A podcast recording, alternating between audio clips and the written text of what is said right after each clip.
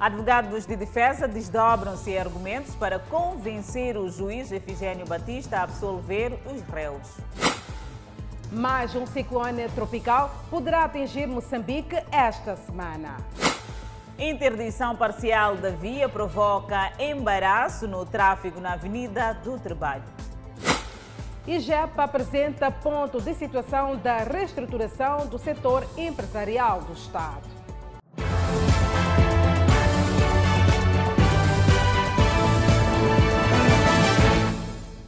Boa noite, estamos em direto e em simultâneo com a Rádio Miramar e com as plataformas digitais. Médicos, enfermeiros e auxiliares contratados para trabalharem no combate à Covid-19 no Hospital Central de Maputo reclamam de pagamento de salários. Fora os salários, eles querem o enquadramento na maior unidade sanitária do país. O grupo de médicos, enfermeiros e auxiliares contratados para combater a Covid-19 no Hospital Central de Maputo reuniu-se esta segunda-feira para reclamar, junto da direção da unidade sanitária, o pagamento de salários atrasados. Nós já estamos aqui no Covid já há um ano e alguns meses. Completamente estamos aqui a combater o Covid-19. Só desde o janeiro até cá já estamos, estamos a trabalhar sem salário. Quando procuramos saber da nossa direção, a direção não vinha nos dar nenhuma informação, saber o que está acontecendo sobre o salário. Só mandavam mensagens, ah, porque vão passar a receber no MISAL, ah, porque ainda não tem orçamento, ah, porque, epa, explicações mesmo que não, não plausíveis. O grupo que se dedicou na missão de combate à Covid-19 reclama ainda admissão direta. Na sexta-feira anterior, que acho que já era dia 1 ou dia 2, foram suspensas as nossas atividades. É, isso resumindo que a enfermaria de trânsito está fechada. Pronto, não vamos negar, mas o que ficou é que de antemão, houve promessas. Acredito que todo mundo acompanhou. Que todos que estão na linha da frente na Covid-19, lutando para salvar vidas, terão prioridade e admissão direta. Sobre a reclamação do grupo de médicos, enfermeiros e auxiliares, a direção do Hospital Central de Maputo mostrou-se indisponível para falar de momento do assunto, prometendo esclarecer o caso dentro dos próximos dias. Entretanto, o grupo de médicos, enfermeiros e auxiliares sublinha que está capacitado para trabalhar nos diferentes setores do Hospital Central de Maputo e que o trabalho e empenho que mostraram no combate à Covid-19 devia ser reconhecido. Então nós estamos aqui a reivindicar essa parte, salário, mas muito mais queremos pedir integração. Nós já temos um ano a trabalhar no âmbito da Covid, sentimos-nos capacitados a trabalhar em qualquer área daqui do hospital. Então pedimos que nos desse direito, porque merecemos, fizemos o trabalho, não foi fácil. Não foi fácil. Eu, em particular, foi meu primeiro contato com o hospital, com doente, então não foi fácil. Então, agora Neste momento eu sinto-me capacitada em trabalhar, então eles deviam levar em consideração essa parte. Não é fácil trabalhar com doente de Covid, ainda mais pela primeira vez na vida. Eu, por acaso, cheguei a testar positivo, levei Covid daqui para casa. Na minha casa, todo mundo teve Covid. Os médicos, enfermeiros e auxiliares continuarão, junto da direção do Hospital Central de Maputo, à procura de resposta em relação às suas preocupações. E sobre a circulação rodoviária, interdito um dos troços da Avenida do Trabalho na cidade de Maputo para dar lugar à manutenção dos sistemas de drenagem. Danissa, e por falta de informação, houve muito constrangimento no primeiro dia para os automobilistas. São obras que vão dar lugar à manutenção dos sistemas de drenagem. Iniciaram na manhã desta segunda-feira, mas muitos não tinham informação, daí o constrangimento. Oh, penso que foi um pouco complicado. O tráfego está difícil hoje. É impossível andar. Mas ainda assim, transportadores louvam a iniciativa. Boa coisa que estão a arranjar a estrada para a gente continuar a andar bem na estrada. Sim, estamos a agradecer por isto. Por outro lado, sugerem uma via alternativa. Para o concessionamento da estrada, ia fechar essa via, a gente usar uma outra alternativa.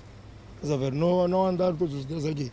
Depois de ter sido barrado neste ponto, este e muitos automobilistas preferiram aceder à avenida por uma via alternativa, no caso, estas bombas de combustível. É uma situação que já começa a criar constrangimentos, uma vez que existem alguns automobilistas que não tinham informação que esta avenida, neste troço precisamente, estaria interdita. Por essa razão, vemos cenários iguais a este. Estamos a passar mal por causa de engarrafamentos. Sim. Está mais ou menos quanto tempo neste engarrafamento?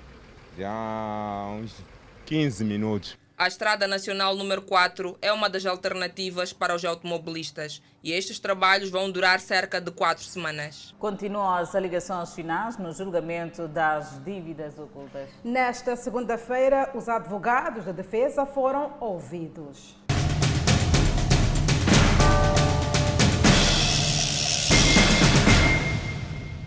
A advogada Alice Mabota entende que os réus devem ser tratados de acordo com o seu grau de envolvimento no caso das dívidas ocultas. Abdul Ghani rebate e diz que o Ministério Público não está correto, afirmando que não tem provas contra Gregório, Gregório Leão.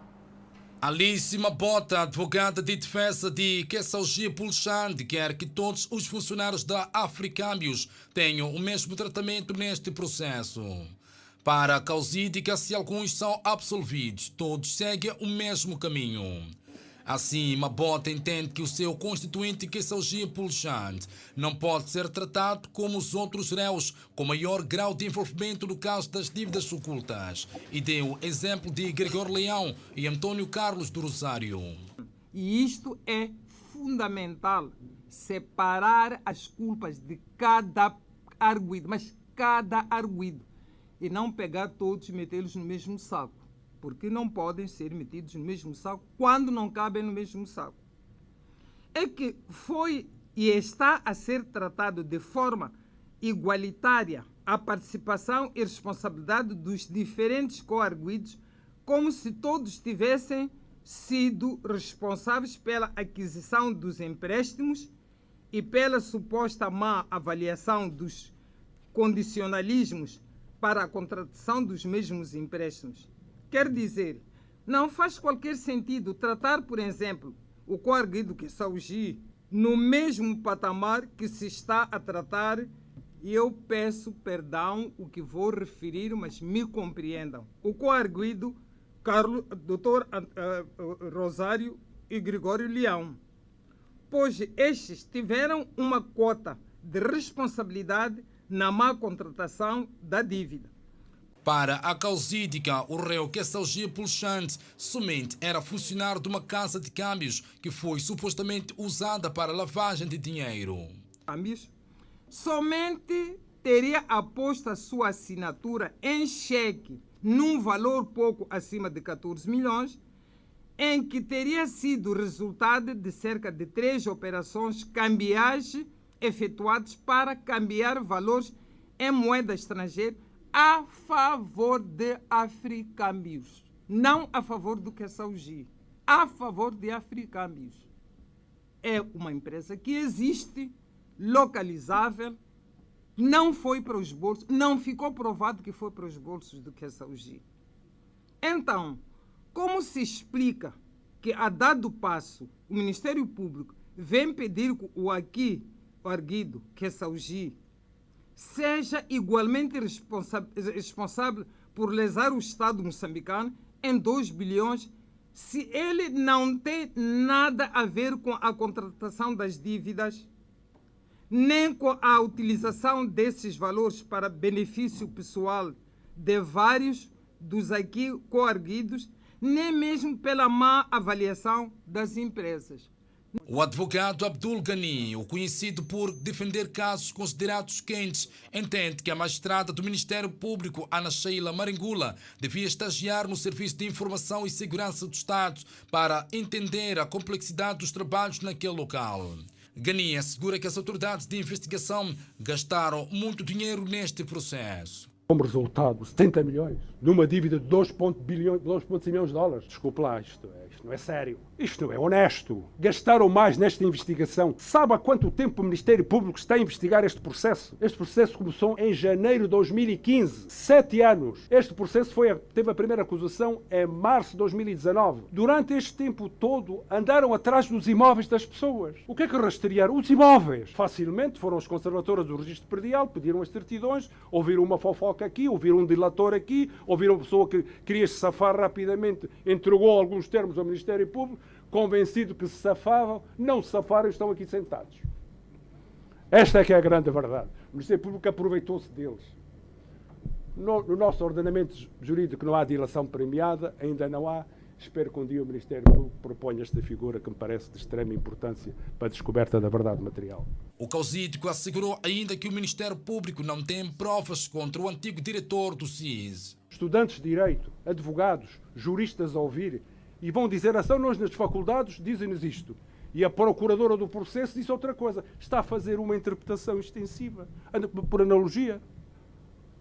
Esta interpretação que faz por analogia do Ministério Público não é mais do que a prova provada que não tem prova contra Gregório Leão José. Porque se o tivesse, não precisava de fazer uma interpretação por analogia. Só recorta a, a interpretação por analogia porque não tem prova. Isto é um facto que nem sequer é controverso. É dado como provado que DP não é Gregório Leão José. Depois das alegações finais neste processo, seguir-se-á, depois de alguns dias, a leitura da sentença. Os advogados de defesa pedem esclarecimento da verdade sobre o rombo financeiro que levou, lisou, neste caso, o Estado moçambicano. Por outro lado, lançam um alerta sobre a moldura penal a ser aplicada caso seja comprovado o envolvimento destes no caso das dívidas ocultas da NISA. É contigo.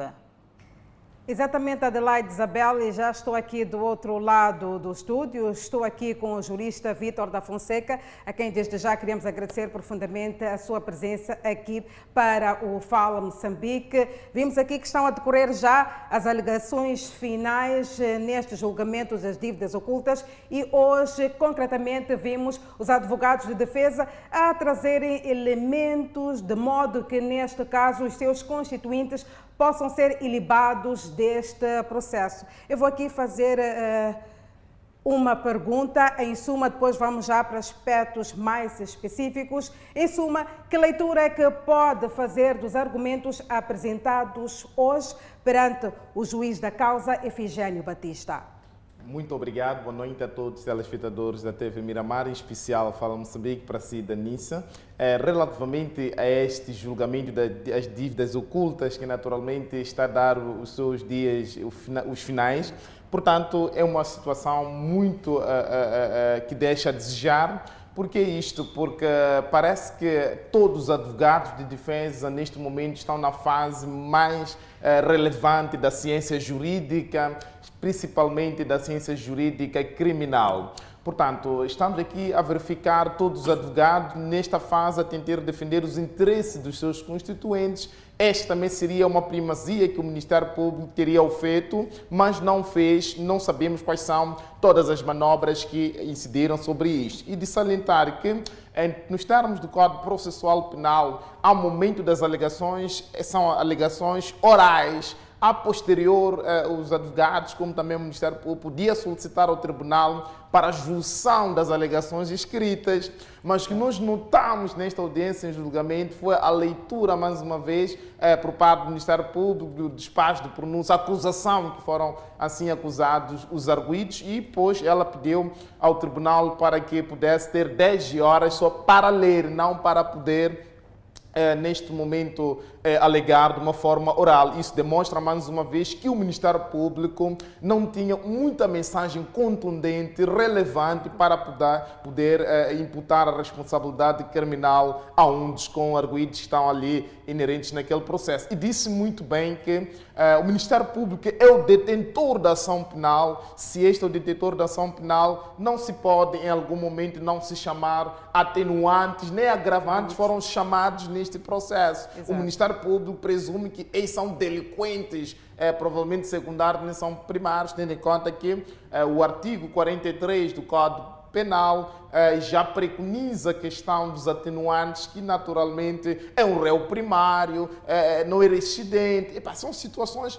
relevantes que o Ministério devia ter trazido neste processo, não fez. Nós não sabemos quais são as reais motivações que incidiram sobre isto. Indo mesmo no seu fio de pensamento, nós vemos que, começando por Abdul Ghani, rebateu os argumentos do próprio Ministério Público, afirmando que não tem provas contra eh, Gregório Leão. E vimos aqui hoje o advogado Abdul Ghani várias vezes a contrariar os argumentos do Ministério Público. Eh, esta postura de defesa, efetivamente, no que é que se pode remeter?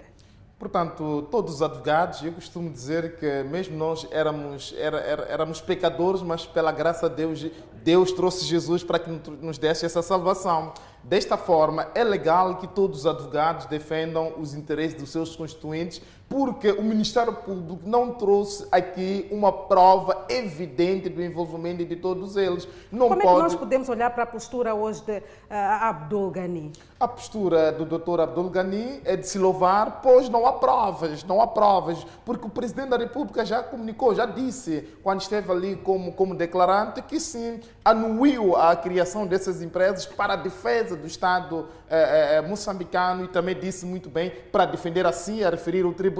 Portanto, nesta vertente, é aí que o Ministério Público deveria ter chamado as questões atenuantes que até o Presidente da República, na altura, eh, era, era de comando conjunto, teria dito muito bem que anuiu, não chegou ali a tratar desse valor. E quando chegamos à parte dos cálculos dos valores, vamos entender, segundo o doutor Gani, os cálculos que fez muito bem, são 70 bilhões, milhões de, de, de dólares que naturalmente aqueles todos os 19 réus tenham sido envolvidos naquele valor, naquele escândalo financeiro. Portanto, onde é que estão neste momento os 97% dos valores? O Ministério Público não investigou isso e disse muito bem, o valor desde 2015 até data hoje que o Ministério Público tem investigado este processo, é, até ultrapassa os 70 milhões de dólares. Portanto, Sim. tiveram que viajar, há vários recursos foram chamados. No entanto, quero dizer que os advogados de defesa estão a fazer o seu devido trabalho, porque o Ministério Público mostrou mais uma vez uma deficiência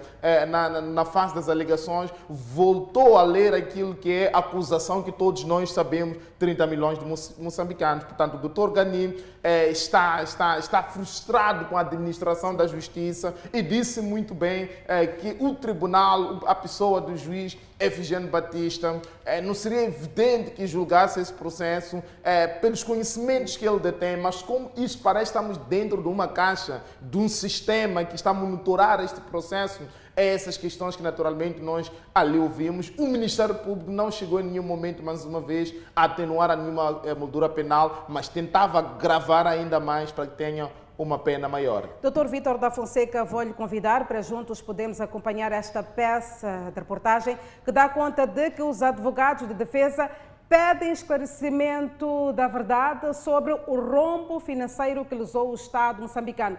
Por outro lado, também lançam um alerta sobre a moldura penal a ser aplicada caso seja comprovado o envolvimento dos arguídos em causa, neste caso, das dívidas ocultas. Vamos acompanhar. Durante as alegações finais, os advogados de defesa foram o mínimo detalhe nos argumentos, de modo que os réus envolvidos, no caso das dívidas ocultas, possam ser ilibados dos crimes de que são acusados. Sobre o tráfico de influência de que Teófilo Nhangomel é acusado, Lourenço Malia, seu advogado de defesa, entende que o seu constituinte deve ser ilibado porque o mesmo foi contratado pela Privinvest para prestar apenas serviços de consultoria. Ficou claro que, e consta dos autos, que o cidadão Teófilo trabalhou quer para as autoridades moçambicanas, quer para o contrato que ele tinha com a Privinvest.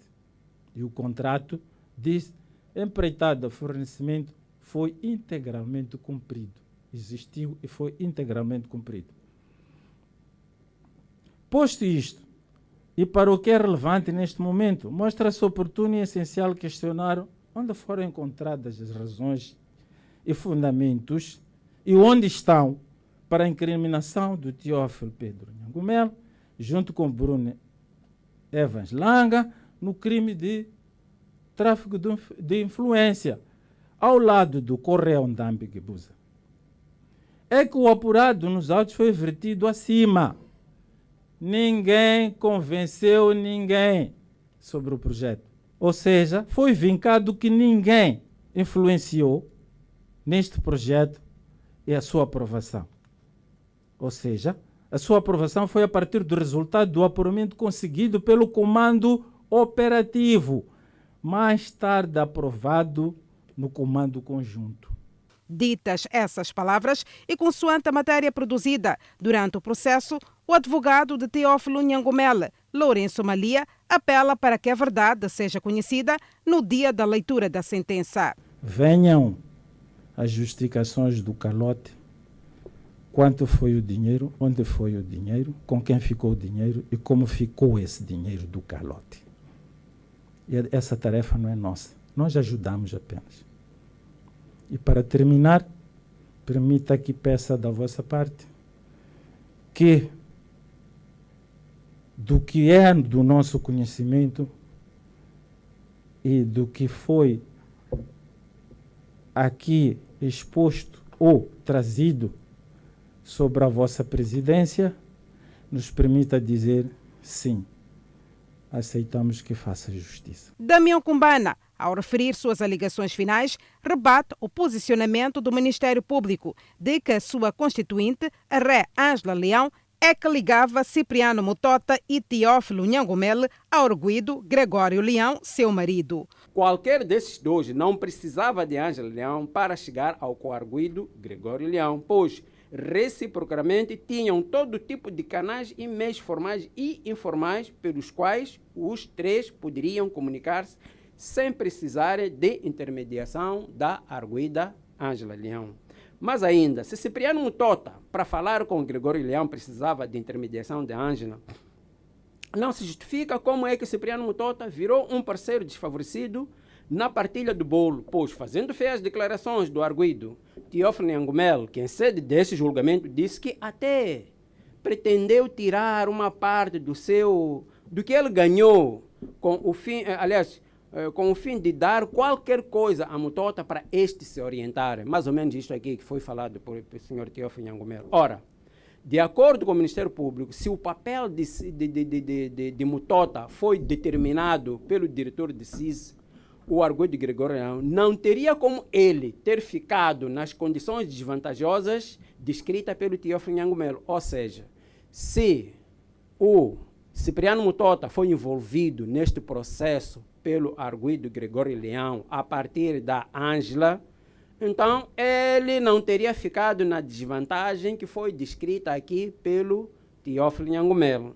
Umbana diz mais, arguida Ângela Leão não tinha sequer como saber a origem criminosa do valor que estava em causa. É que nem que porventura tivesse procurado saber junto da instituição bancária, a única coisa que poderia lá ser aferida seria que o dinheiro vinha da Prive Invest. E tudo terminava por aí. E não havia como se aferir que este dinheiro fosse de proveniência criminosa, muito menos que este dinheiro fosse, por exemplo, dinheiro eh, pertence do Estado moçambicano. A maior preocupação neste momento dos advogados de defesa está relacionada à moldura penal que será aplicada aos réus. O pedido é para que a sentença seja em função da matéria produzida. Para os advogados, descartada está a pena máxima para os réus no rombo financeiro de 2,2 mil milhões de dólares que lesou o Estado moçambicano. Vimos aqui Dr. Vítor da Fonseca, até porque na aplicação da pena todos os advogados comungam aqui da mesma opinião. Mas também vimos, por outro lado, alguns advogados a lançarem as culpas para os outros réus. Cumbana, inclusive, diz que a arguida Anja Leão não sabia que o dinheiro que recebeu era de origem duvidosa. Por outro lado, também o advogado de Teófilo, Nhangomele, diz que este foi apenas contratado para prestar aqui serviço. Como é que nós podemos decifrar este jogo de cintura dos advogados? Portanto, é, há que se analisar naturalmente que este julgamento em apreço é um julgamento que nós estamos a julgar o verdadeiro processo do calote financeiro moçambicano.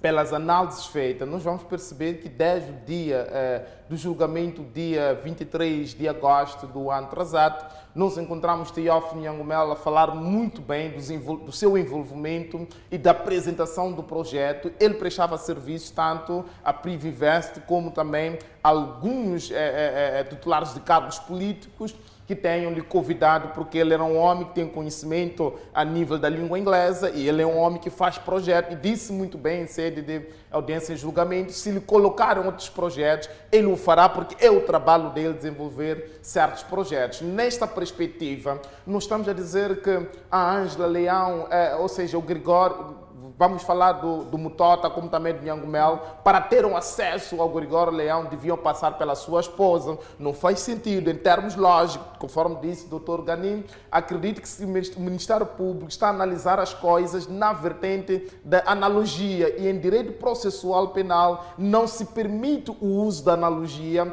porque deve-se incriminar pelo facto que a pessoa tenha se envolvido. Ou seja, em direito processual penal, pune-se aquela intenção ou crime consumado. Nesta vertente, é por isso que todos os advogados de defesa comungam da mesma opinião a ser absorvidos a esses arguidos. Nós tivemos uma coisa muito importante, a data quando o presidente da República, Armando Emílio Guebuza, fez a tenda da BO, era na perspectiva de poder perceber os contornos que culminaram com este processo. E atenção, todos aqueles, a maioria dos intervenientes que lá estão, receberam um valor, uma micharia do valor que se fala é, nessas dívidas de gold, que é 2,100 milhões de dólares. Portanto, temos que analisar esses todos os fatores e para poder incriminar essas pessoas. Provavelmente querem sim lavar as suas roupas com aqueles arguidos estão lá, porque é, o Nhangumel é um homem de projetos, é um homem de business.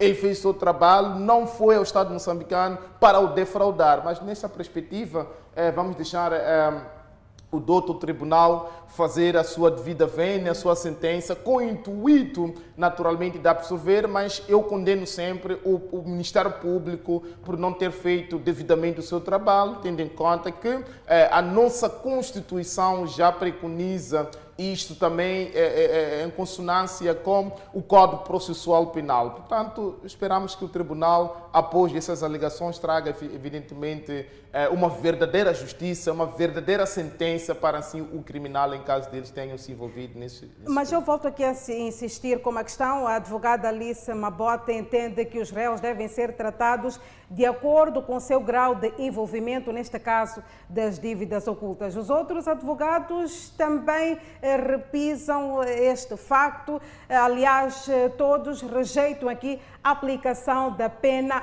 máxima. Pena máxima tem estado em causa aqui nestas alegações finais. Qual é que deve ser aqui o papel do juiz Efigênio Batista perante esta realidade? Certo, essa é a parte mais sensível do julgamento, as, as alegações. É por isso que é aqui onde vai se desfilar a classe de muitos advogados, de salientar se a doutora Alice Mabote, ela entende que naturalmente cada réu que está ali envolvido nesse, nesse calote financeiro deve ser sim responsabilizado consoante aquilo que é o envolvimento neste crime.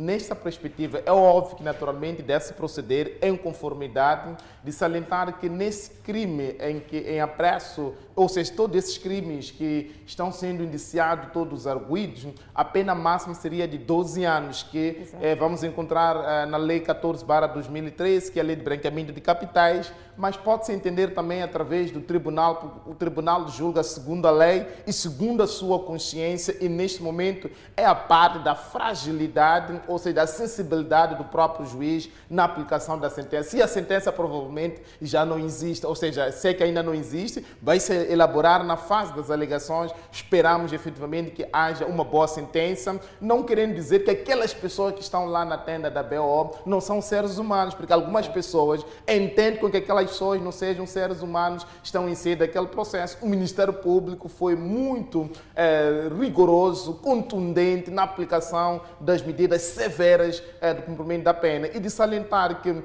os arrestos estão sendo falados eh, para se recolher a favor do Estado, os imóveis que eles detinham. Deve-se fazer também um match à altura da concessão ou eh, quando que terem, tenham adquirido esses imóveis e a data dos factos para se fazer o cruzamento. Porque entende-se também que não houve, nenhum, não, não houve nenhuma investigação por parte eh, do Ministério Público, mas sim andou a recolher as informações de bastidores e foi aplicar, a, a, indiciar essas pessoas nos termos em que estão arrolados. Doutor Vítor da Fonseca, queríamos profundamente agradecer a sua presença aqui no Fala Moçambique. Nós acreditamos que estaremos nos próximos dias ainda a falar sobre este julgamento das dívidas ocultas. Lembrar que, segundo o advogado Helder Matlaba, ele diz mais vale um culpado solto do que um inocente preso. Estas foram, estes foram os pronunciamentos durante as alegações finais. Estamos aqui a acompanhar o decorrer deste julgamento das dívidas ocultas e, naturalmente, você acompanha aqui no Fala Moçambique. Adelaide Isabel, agora é contigo.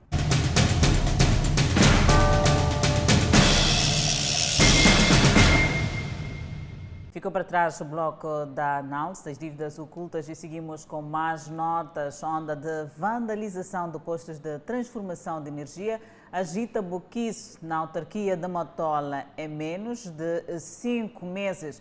PTs foram vandalizados e autores do crime ainda sem rosto. O que parecia avaria, à luz do dia mostrou que era uma ação de vandalismo.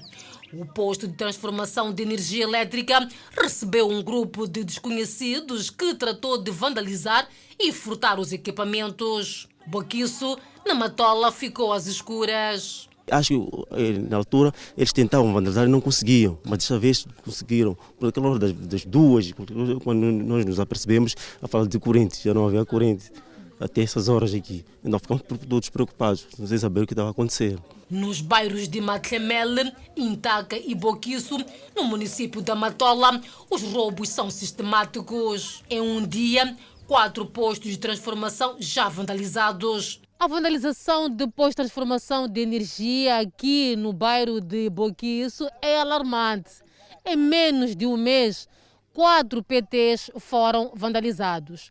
Neste quarteirão, os moradores dizem que também em um dia foram vandalizados quatro PTs. A situação preocupa os moradores que ficaram anos sem corrente elétrica. Fomos alvo sempre, porque aqui sofremos um vorado de quatro PTs que vieram nesse tal dia, roubaram no mesmo dia. Chegaram ali, arrearam fusivos, cortaram aqueles cabos de cobre. Cortaram, ficou quase isso tudo escuro. Roubos ainda sem rostos no bairro Boquiço, o que aumenta a suspeita dos moradores. Pelo menos ajudar, colocar iluminação pública. Quando nós tentamos colocar a iluminação pública da nossa maneira, eles vêm nos chantagear de novo. Praticamente, é muito estranho quando acontece esse tipo de coisa, porque nós tentamos organizar as coisas, depois eles vêm nos chantagear quando nós colocamos as, as, as nossas próprias lâmpadas para evitar esse tipo de coisa. Se alguns choram pela vandalização ainda em Pouquiço, no quarteirão 8, Dona Gina espera ansiosamente pela chegada da iluminação em sua casa. A energia mesmo. Lamentamos, nos deixaram nessa ilha aqui, sem energia. Há tanto tempo que pedimos energia, mas nós não conseguimos ainda. Há quanto tempo que vocês aguardam ali a chegada da energia no vosso quarteirão? Há seis anos atrás.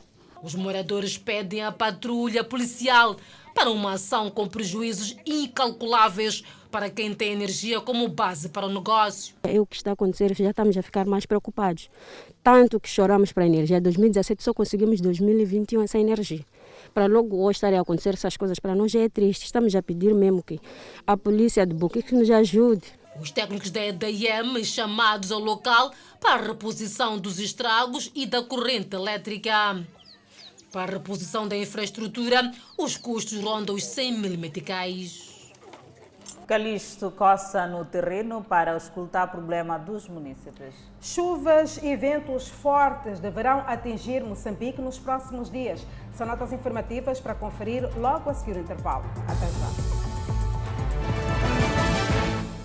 O presidente do Conselho Municipal de Matola iniciou hoje trabalhos fora do gabinete, de modo a estar mais próximo dos municípios. Calixto Coça vai trabalhar em todos os bairros da Matola. Uma interação sem protocolo, livre e que serve para aproximar o município ao cidadão. Os mais interessados louvam a iniciativa. Para nós, eu acho que é bem-vindo está-nos encurtar a distância, não tem como a gente ser até lá escritório. A iniciativa é boa, a nossa reclamação é, é a estrada.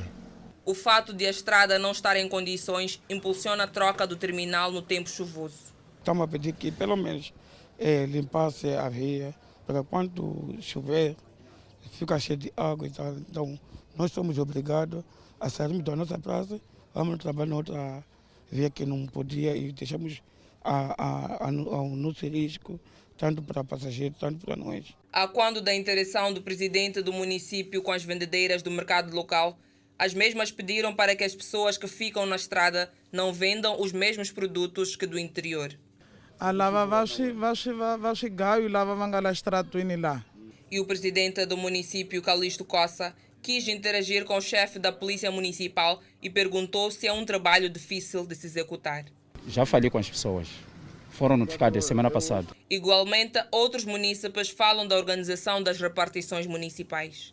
Se eu for meter um documento de pedido de, de regulação do meu espaço, está de ser o quarto documento. Sai de Matolagar, vai para Machava, quando chega na, na, na Matola, procura-se o expediente, não, não aparece. São várias as situações que inquietam os munícipes a nível aqui do bairro da Matolagar, desde a condição das estradas, a condição dos mercados, igualmente a falta de instituições bancárias neste ponto em que nos encontramos. E é sobre estes assuntos que estes terão hoje a oportunidade de interagir com o presidente do Conselho Municipal da Matola, Calixto Coça, que vai responder e, acima de tudo, poderá também trazer soluções para estes munícipes. E o Edil da Matola diz que isto serve para aproximar-se mais do cidadão sem nenhum protocolo. As pessoas quando estão eh, perante os responsáveis máximos do município acaba surgindo uma e outra coisa que constitui novidade. Então temos que deixar as pessoas colocarem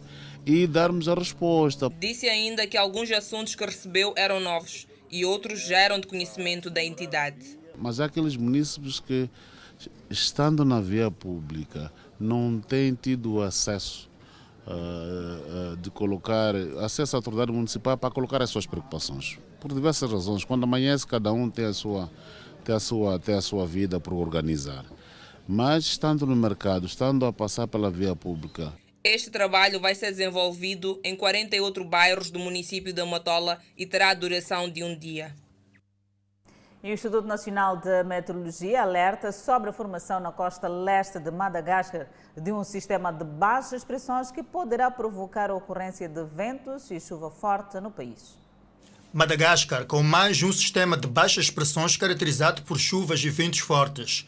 O Instituto Nacional de Meteorologia, INAM, esclarece que o sistema já está formado na costa leste de Madagascar. Formou-se um, um, sistema de baixas pressões a leste da, de Madagascar. Esse sistema é acompanhado de ventos até 45 km por hora e rajada até 65 km por hora com chuva localmente muito forte. É, este sistema tem um potencial de atingir a estágio de depressão tropical moderada nas próximas horas e também poderá atingir a costa leste de Madagascar. Sistema meteorológico ainda distante do canal de Moçambique. Segundo o Instituto Nacional de Meteorologia, é prematuro ainda avançar se o fenômeno meteorológico vai afetar o canal de Moçambique e algumas províncias do centro, norte ou sul do país. O INAM trabalha para trazer a atualização do fenômeno nas próximas horas. Bom, este fenômeno amanhã irá atingir a estágio de depressão tropical moderada e poderá atingir uh, Madagascar. Portanto, para o canal de Moçambique ainda não há previsão. É muito prematuro avançarmos qualquer informação.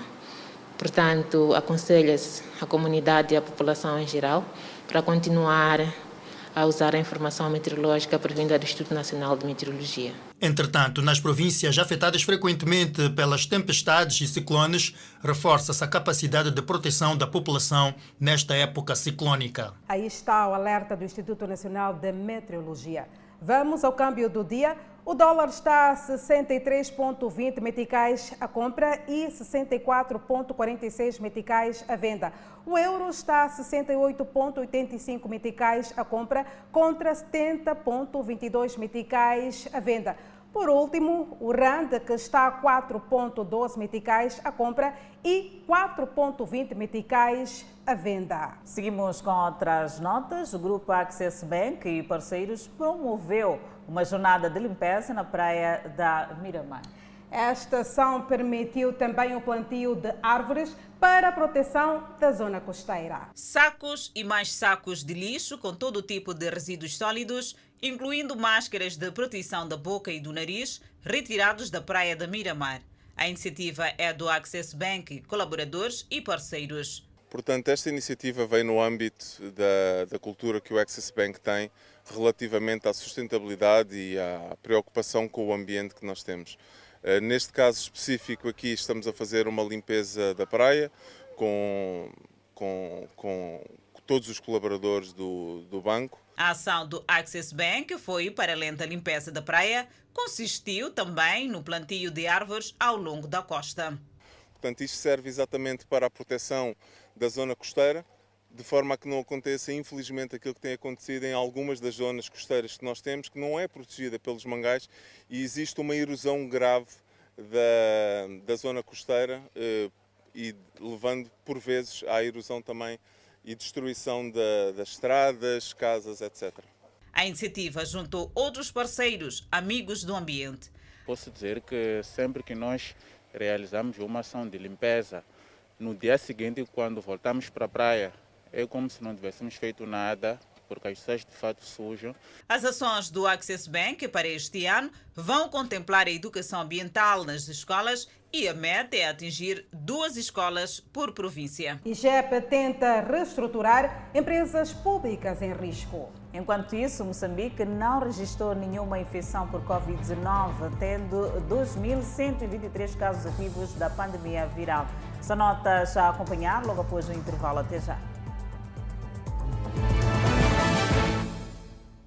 De volta ao Fala Moçambique, mulher acusada de angariar crianças para prostituição detida na cidade de Maputo. Exatamente, Adelaide. As duas últimas vítimas são crianças vizinhas da acusada, por sinal. O que era para ser um passeio com a amiga da mãe acabou numa pensão. Tia Nilza, como é tratada esta mulher no bairro, teria oferecido duas raparigas de 10 e 13 anos de idade à prostituição. Logo ela saiu, começou a procurar pensão, joguei para casa aqui e dormi. Ela começou a procurar pensão, foi na pensão, enquanto tinham fechado, foi noutra pensão. Encontrou. Mas antes de entregar-lhes aos homens, previamente escolhidos, as crianças teriam sido obrigadas a consumir bebidas alcoólicas.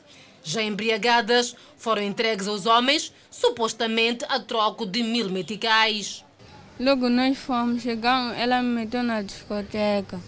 Logo comecei estupro beber. Logo o bebê estava com o namorado e amigo do namorado. Falou com o amigo do namorado. Nem o pedido para ver na televisão desenhos animados desmobilizava os predadores sexuais. Eu pedi troca de canal para o boneco, me deu bebida, eu fiquei grande. Logo sim, valeu trocar de, de calça porque você virou. Logo você para trocar onde vai trocar naquele quarto, logo mandou um tio me seguir. Enquanto eu já tinha virado calça, na hora, na hora que eu queria sair, aquele tio me seguiu. Ao que tudo indica, o crime foi protagonizado por alguém de dentro da família. Ou seja, a amiga e vizinha da mãe das vítimas. O que a mãe destas não sabia é que a amiga não tinha boas intenções. Para além de cuidar das filhas, tinha outros objetivos levá-las à prostituição. Agora o que ficou para esta mãe é arrependimento. Então convivemos juntos, mas o comportamento dela, o que ela fazia, eu não sabia. Como ela é uma mãe, eu não esperava dela o que ela fez. A mulher, já detida pela polícia, nega a intenção, mas confessa ter pernoitado com as menores. Já no ambiente de discoteca, discoteca, baracas, sempre não falta alguém que vai te comprar bebida, alguém vai te conquistar. Eu falei para a criança, fica aqui, eu vou para pensão. Ela disse, não, não vou conseguir ficar aqui sozinha, vou te seguir. Eu disse, está bom, vamos lá. Fui, ela chegou, ficou fora. do pensão. Quem entrou dentro fui eu. E não demorei, era claro, das quatro para as cinco. E saí com ela às, quatro para as cinco eram, eram cinco ou eram seis, não demorei. Mas a polícia tem outro entendimento. Pode haver mais crianças vítimas. Para dizer que é uma pessoa que já faz frequentemente esse tipo de ação, ela vem convidando, vem recrutando menores de 12 anos de idade para que possam se envolver e, em troca de valores monetários, ela sai a ganhar. Preocupação que leva a polícia a pedir aos pais maior atenção. O Instituto de Gestão de Participações do Estado luta para mudar o rumo de algumas empresas públicas que estão em risco. Em relação à LAM, o IGEP está a trabalhar no processo de reforma da dívida que excede os 7 milhões de meticais. Um dos grandes desafios do Instituto de Gestão das Participações do Estado é a redução do nível de endividamento e do passivo das empresas com vista a equilibrar o balanço das mesmas. Nesta senda, o IGEP está neste momento em processo de reestruturação da dívida da LAM com os principais bancos e com o Ministério das Finanças. Dívida essa que centra-se nos 7 mil milhões de meticais. Para liquidar a dívida, anualmente os bancos recebem cerca de 140 milhões de meticais. Fechar a LM é esse esforço que está sendo feito. Reestruturar as dívidas. Apoiar a empresa no que for necessário. Por exemplo, nós temos um contrato programa, o governo assinou um contrato programa com, com a LM para as rotas não rentáveis. Tivemos a situação agora da pandemia. Se dependesse só da LM, se calhar temos fechado mas tivemos um apoio do governo para que as operações não parassem. Tendo em vista uma melhor arrecadação de receitas, o IGEP vai propor a criação de uma nova Correios de Moçambique, empresa que neste momento está falida. A Correios está simplesmente falida e está falida a um nível uh, irrecuperável. Irrecuperável no sentido de que se nós quiséssemos recuperar uh, a Correios seria necessário um investimento tão avultado, tão avultado da parte do Estado que não temos capacidade financeira para fazer. Nós podemos liquidar uma empresa e criar outra. Se nós chegamos à conclusão de que esta empresa, da forma como ela está estruturada hoje, não corresponde aos atuais desafios, pode-se liquidar uma empresa e criar outra empresa. O IGEP falava após uma visita realizada ao Instituto pela Comissão do Plano e Orçamento da Assembleia da República, que ficou satisfeita com o nível de arrecadação de receitas, mesmo num contexto pandémico. Mesmo com os efeitos nefastos e devastadores da pandemia da Covid, eh, tem estado a ser feito um trabalho para garantir que as empresas, eh, uma vez eh, estruturadas, as que demandam a necessidade de reestruturação possam eh, desempenhar o seu papel eh, com a devida produtividade. O IGEP participa num total de 66 empresas, sendo públicas, maioritariamente e exclusivamente participadas e minoritariamente participadas. O governo de Moçambique vai ao Parlamento prestar informações aos deputados das três bancadas parlamentares. Esta sessão acontece numa altura em que o presidente resolveu mexer na máquina governativa. O governo moçambicano vai esta quarta-feira prestar esclarecimentos na Assembleia da República sobre a gestão da pandemia da Covid-19, de acordo com as solicitações formuladas pelas três bancadas parlamentares ao Executivo. A Frelimo, a Renamo e o MDM submeteram ao Executivo um pedido de esclarecimento sobre estradas, portagens no sul e centro do país e também no setor da educação. A Frelimo, partido com maioria no Parlamento, quer ouvir sobre os impactos das chuvas, reposição da transitabilidade das estradas e pontes destruídas pelas últimas enxurradas. Já a Renamo quer saber do setor da educação a visão estratégica a médio e longo prazo, visto que alguns fatores têm contribuído para má qualidade no setor, com a demora e escassez do livro de distribuição gratuita e ainda a precariedade das infraestruturas. Por seu turno, o MDM quer saber da qualidade das obras públicas, as portagens, a sua adjudicação direta das obras e não por concurso público. Esta sessão acontece numa altura que o presidente da República, Felipe Jacinto News, mexeu no seu elenco de governação, sendo que Adriano Maliano volta ao Parlamento na qualidade de primeiro-ministro. Max Tonella, como ministro da Economia e Finanças, Carlos Mesquita, das Obras Públicas, Habitação e Recursos Hídricos, Lídia Cardoso, do Mar, Águas Interiores e Pescas, e os estreantes Carlos Zacaria, Ministro dos Recursos Minerais, Silvino Moreno, da Indústria e Comércio, e Amilcar Tivan, nomeado ao cargo de Vice-Ministro da Economia e Finanças. E vamos saber como vai o processo de vacinação contra a Covid-19 no país. Danissa traz o número global das últimas 24 horas e também dos já imunizados. Danissa, é contigo. Exatamente, Adelaide Isabel, estamos aqui deste lado para trazer já os números em relação a este processo de vacinação no país contra a Covid-19 e de março falo do ano passado. A esta parte, em todo o território nacional, já foram imunizadas cerca de 13 milhões de pessoas. Nas últimas 24 horas, estamos a falar de cerca de 11 mil pessoas que já foram vacinadas contra esta pandemia viral. Completamente vacinadas, aquelas que tomaram a dose única, a primeira, a segunda, também esta dose de reforço. No total, são cerca de 11,6 milhões de pessoas. Vamos traduzir aqui estes números por províncias principalmente nas últimas 24 horas. É segunda-feira e, naturalmente, estamos a vir de um final de semana Naturalmente que a zona centro é que mais se destaca nas últimas 24 horas neste processo de vacinação. Estamos a falar eh, da província de Tete, que imunizou a cerca de 8 mil pessoas durante estas 24 horas, seguido, portanto, da província de Manica, que imunizou a cerca de mil uh, pessoas nas últimas 24 horas. Vou passar aqui para a zona sul eh, do país. Maputo, província, em 24 horas imunizou aqui a cerca de 78 pessoas. Mas estes números é porque estivemos durante o final de semana e o apelo do Ministério da Saúde é que se possa aderir a este processo de vacinação. Mais detalhes sobre o vacinômetro poderá acompanhar no Facebook da televisão Miramar. Adelaide, agora é contigo, eu volto já já. É verdade, seguimos com Moçambique, que não registra nenhum caso de paciente recuperado, mantendo o cumulativo de 223.896. O país tem 18 internados que recebem tratamento nos centros de isolamento. E nas últimas 24 horas também não houve registro de novas infecções por Covid-19.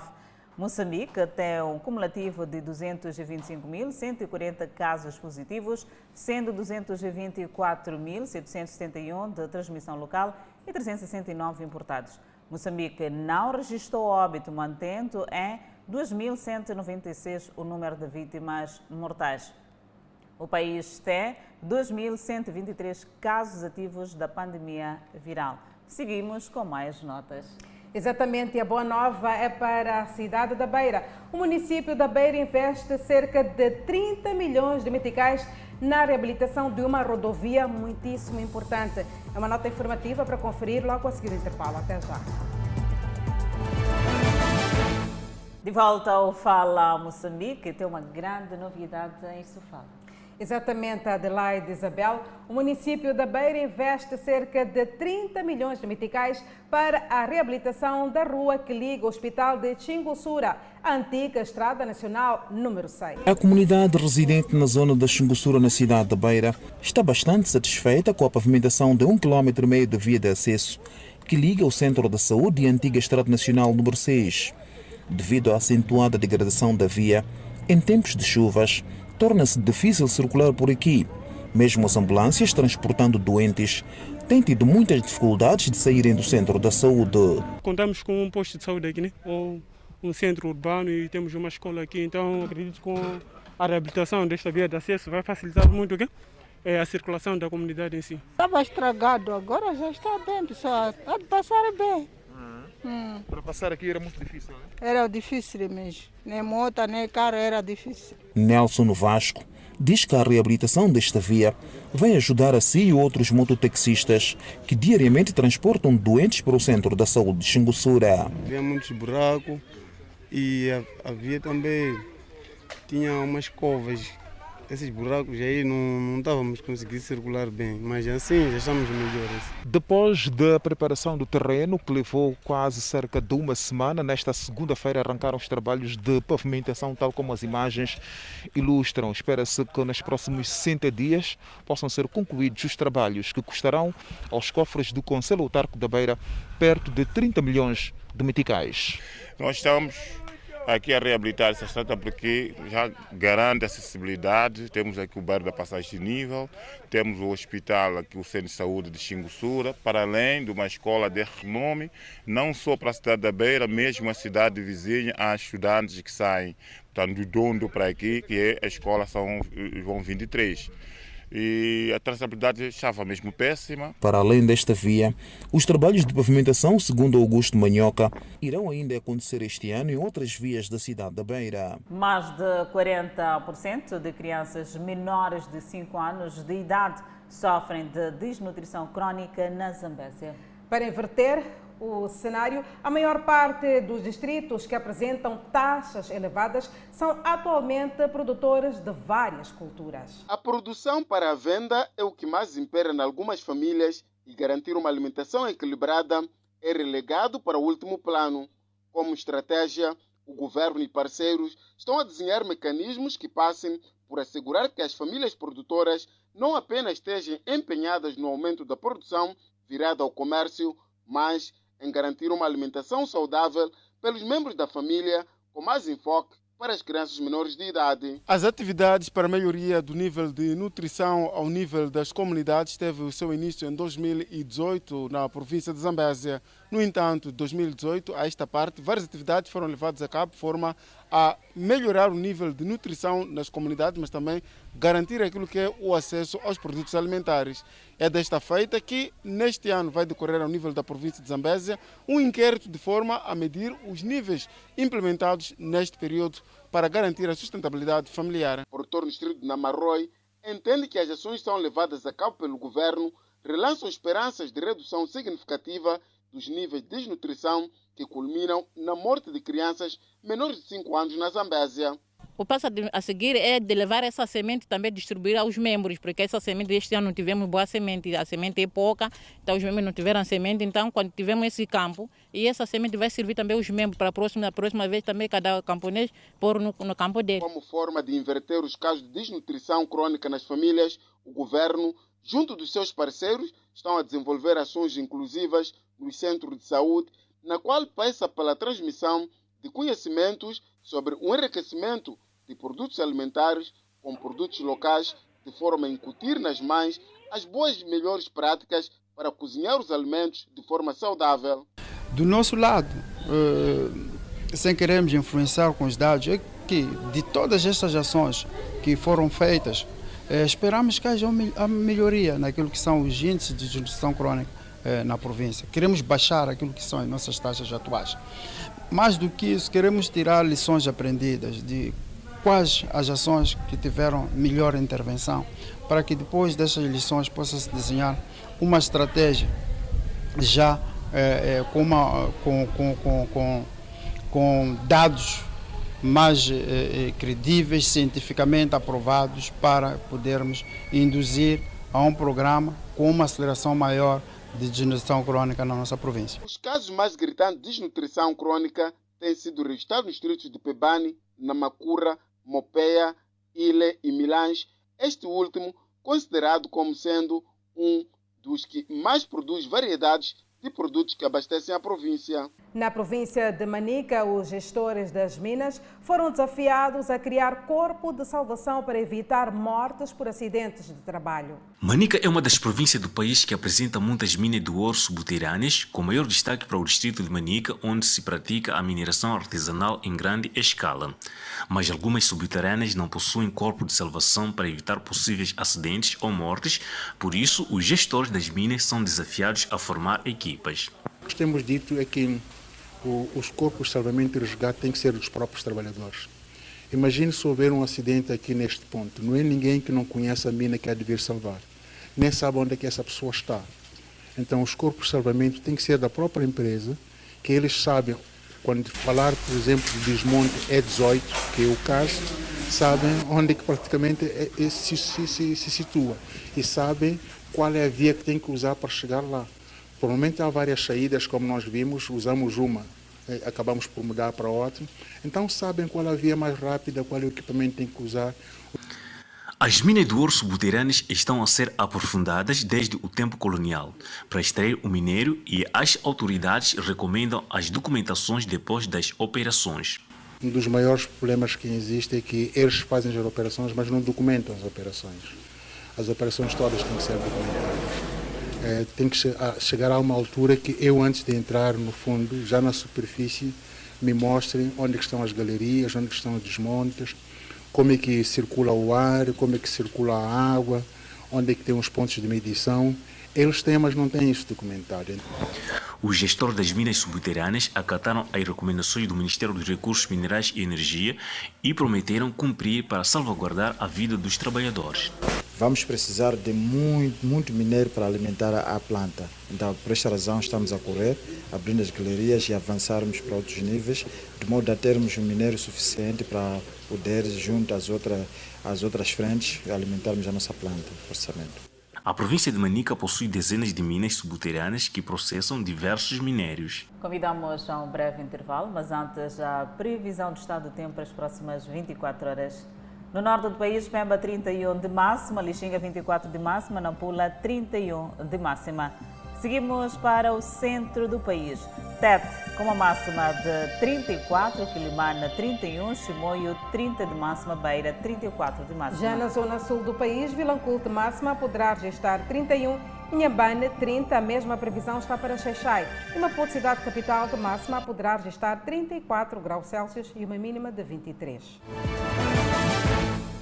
A Rússia anunciou mais um cessar-fogo. E através de corredores humanitários vai-se permitir que mais civis saiam da Ucrânia. Antes de uma terceira rodada de negociações planeada para esta segunda-feira, o Ministério da Defesa russo disse que um cessar-fogo começaria hoje e que passagens seguras seriam abertas para civis da capital Kiev, na cidade portuária de Mariupol, no sul das cidades de Kharkiv e Sumi.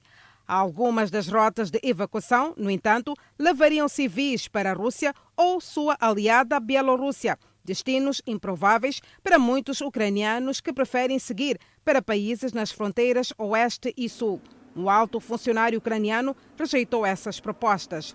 Não ficou imediatamente claro se os combates parariam, além das áreas mencionadas, ou quando o cessar-fogo terminaria. As esperanças eram fracas de que a última rodada de negociações produziria algum avanço.